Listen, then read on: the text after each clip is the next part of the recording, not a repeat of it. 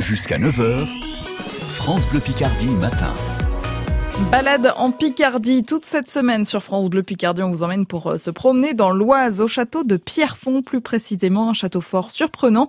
Valentine Meyer part en visite avec Xavier Bailly, est administrateur au Centre des Monuments Nationaux, avec pour commencer forcément un petit peu d'histoire. Alors Xavier Bailly, là on est, euh, on est comment, on peut dire? On est, juste devant le, château de Pierrefonds, mais à l'intérieur des remparts. Il a quel âge ce château? Alors, Ce château, il, il, est par certains aspects très vieux, puisqu'il date du XIVe siècle. Un château construit par Louis d'Orléans, fils de roi, frère de roi, une personnalité tout à fait extraordinaire, duc qui a toujours eu un ennemi féroce, euh, c'est le duc de Bourgogne.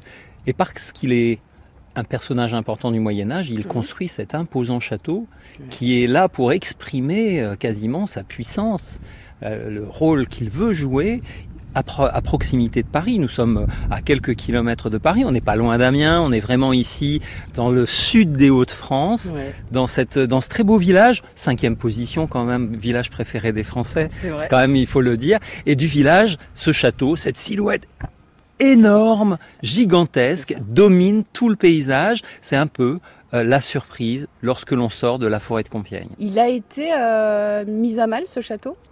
Ah oui, ce château a subi euh, des, des, des, des, aventures assez, assez, assez dramatiques, puisque pensez que Louis XIII, en 1617, estime, alors que le château, il a déjà près de 300 ans, mmh.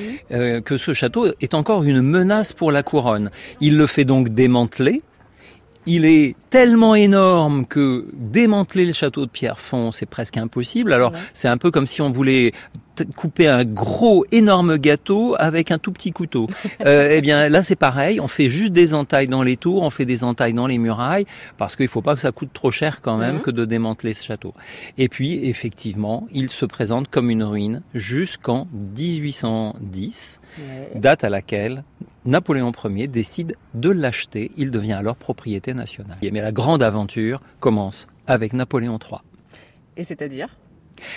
Bien, Napoléon III va tomber amoureux du château de Pierrefonds. Ouais. Il va découvrir les ruines et il va surtout vouloir les transformer en une résidence impériale et il confie ce projet à Eugène Viollet-le-Duc. Balade en Picardie avec Valentine Meyer toute cette semaine au château de Pierrefonds, c'est à réécouter sur francebleu.fr.